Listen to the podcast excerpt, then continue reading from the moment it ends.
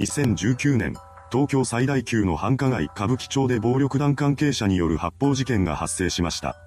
犯行後に犯人が逃亡し、すぐに逮捕されなかったことから社会にも大きな不安を与えたようです。この動画ではその事件の内容をまとめていきます。本事件の加害者安倍勝は1963年1月2日に生まれました。大人になった安倍は暴力団組員になっています。そして数々の犯罪に手を染めていきました。2014年頃に彼は暴行容疑で逮捕されています。経緯としては、暴力団組員を続けていた安倍が人材派遣業をなりわいにしている女性とトラブルになり、暴行を働いたということでした。逮捕後、安倍は都内の留置場に入れられています。この時点で彼は出所と共に当時いた組織を抜けて住吉会に入ることを決めていたそうです。しかし、逮捕後に受けた尿検査で覚醒剤の陽性反応が出たため、暴行容疑のみでの起訴とはいきませんでした。結局、安倍は裁判で実刑判決を受け、しばらくの間刑務所に服役することとなったようです。そして出所後の彼は当初の予定通り、住吉会交互睦み会大沢組の組員になっています。そこでの安倍は相談役を務めていたそうです。ただ、そうなってからも彼は覚醒剤の依存から抜け出せていませんでした。その結果、またもや安倍は覚醒剤絡みの事件を起こして再逮捕されています。本事件はこの一件の保釈中に起こったことでした。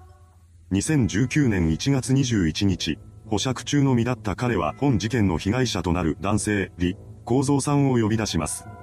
どうやらこの李さんも以前は暴力団組員だったそうなのです。この呼び出しの時点で安倍は李さんの殺害を決めており、拳銃を隠し持っていました。そうとは知らない李さんは安倍の前に姿を現してしまいます。そうして合流した二人は歌舞伎町にあるカラオケ店に入店しました。時刻は午後6時半頃だったようです。それから受付を済ませた安倍らは案内された5階の個室に入っていきます。この時接客した店員が二人の様子に異変を感じることはありませんでした。ですが、入室の直後に事件は起こります。李さんが個室に入ったことを確認した安倍は隠し持っていた拳銃を取り出し構えました。そして李さんの左胸を狙って3発の銃弾を撃ち込んだのです。銃撃後の安倍は個室から飛び出していきました。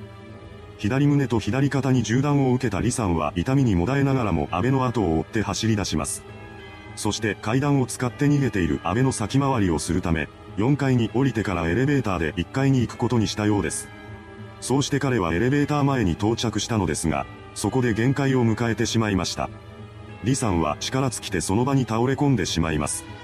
直後に彼は店員によって発見されました。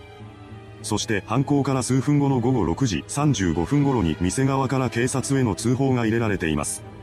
これを受けた警察が現場となったカラオケ店に急行し、李さんの死亡が確認されました。一方の安倍は外階段を使って店外に出ると事前に用意していたスクーターに乗って現場を離れています。そして600メートルほど移動してからはワゴン車に乗り換えました。その後、彼は埼玉県川口市方面へと車を走らせていきます。それ以降、安倍の足取りはわからなくなってしまいました。こうして彼は現場からの逃走を成功させたのです。しかし、それまでの間に安倍は多数の人々からの注目を集めていました。そのようにして目撃者がいたことや現場である歌舞伎町に多数の監視カメラが設置されていたことから犯人の正体が安倍であることはすぐに発覚しています。この時、安倍は犯行に使った拳銃を持ったまま逃げ回っていました。そんな危険な男は一瞬でも早く確保しないといけません。警察は犯人逮捕を急ぐため、身元発覚後の1月24日に殺人と銃刀法違反の容疑で逮捕状を取り、安倍を全国に指名手配しました。当然ながら事件の存在は安倍が席を置いていた住吉会関係者の耳にも入っています。そして事態を重く捉えた住吉会は安倍のことを絶縁しました。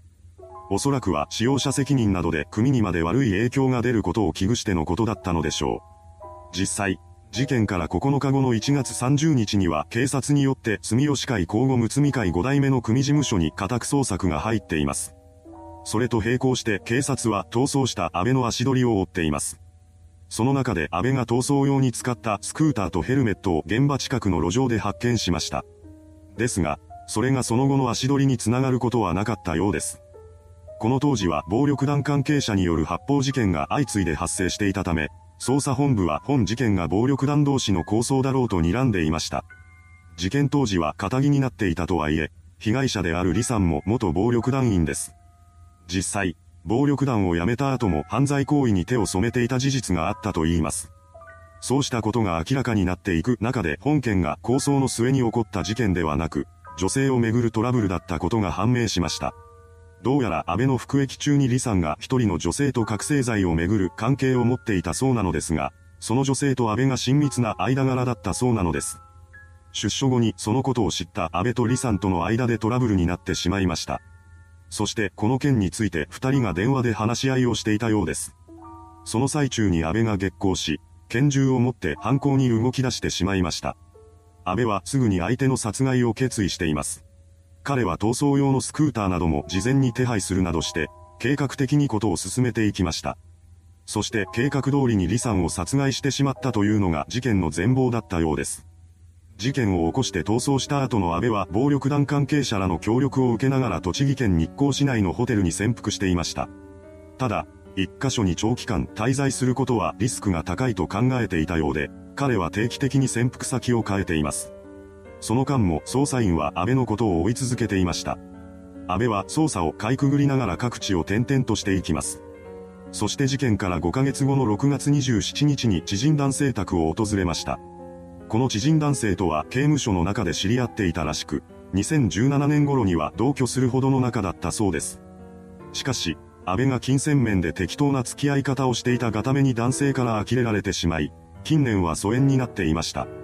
そんな中で指名手配の身になった安倍が突然姿を現したのです。事件のことも安倍が指名手配犯であることも知っていた男性はかくまうのを断ろうと考えていました。ですが目の前に現れた安倍は男性が今までに見たことないほど疲れ切っていたらしく、もう疲れた。休ませてくれと呟く彼に同情してしまいます。その結果、男性は安倍をかくまうことにしてしまったのです。それでも、長居させることは避けたいという思いは残っていたと言います。男性は安倍を数日かくまった上で出て行ってもらおうと考えていました。しかし安倍はなかなか出て行こうとする様子を見せません。そこで男性は彼に出頭することを促したそうなのですが、半年近くも逃亡し続けている安倍が聞き入れるはずもありません。安倍は出頭の勧めをすぐに断りました。とはいえ、男性がかくまってくれたからといって警察に発見される可能性がなくなるわけではありません。安倍が男性宅に身を潜めている間も捜査員は彼の居場所につながる手がかりを探し続けていました。そしてついに安倍が移動に使っていたとみられる車が発見されたのです。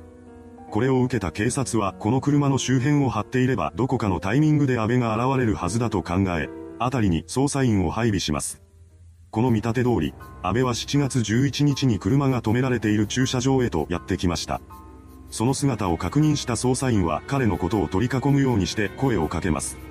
そうして声をかけてきた相手が警察だということに気がついた安倍は逃走を試みました。ですが辺りを取り囲まれていたため、突破するには警察官を倒す必要があります。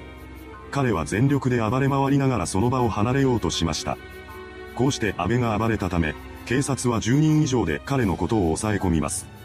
そこまでしてようやく安倍の抵抗は収まったそうです。駐車場に現れた時、安倍は変装用に茶髪のカツラをかぶってメガネをかけていたのですが、警察官との格闘の末、逮捕時は顔から出血するという衝撃的な見た目になっていました。なお、犯行時に使われた拳銃は安倍が所持していた手提げバッグの中から見つかっています。その他、複数の弾丸も発見されました。これを受け、警察は安倍のことを銃刀法違反で逮捕しています。その後、逃走を手伝った人たちも犯人隠匿で次々と逮捕されていきました。その中には最後に安倍のことをかくまっていた知人男性の姿もあったようです。逮捕者は合計で4人になっています。彼らはそれぞれ裁判にかけられました。その中で知人男性は懲役10ヶ月を求刑されています。一方の安倍は逮捕後の取り調べに対して、拳銃で心臓を狙って数発撃ち込んだことに間違いないと話し、犯行に関する供述を次々としていきました。その後東京地裁に起訴された彼は初公判で起訴内容を全面的に認めています。第一審は裁判員裁判として行われました。判決公判は2020年9月15日に開かれています。そこで安倍に言い渡された判決は懲役26年というものでした。逮捕時、安倍は56歳だったため、出てくる頃には80歳を超えることになります。場合によっては生きて出てくることができない可能性もあるでしょう。その事実に直面した安倍は判決を不服として控訴しています。ですが、東京高裁はそれを棄却して一審判決を支持しました。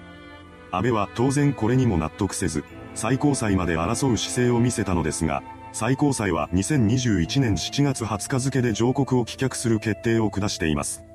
これによって安倍の懲役26年が確定しました。いかがでしたでしょうか暴力団員による発砲事件。銃を持った犯人を逮捕するまでに約半年もの期間を要したということで、一般市民に不安と恐怖を与えた一件でもあります。それではご視聴ありがとうございました。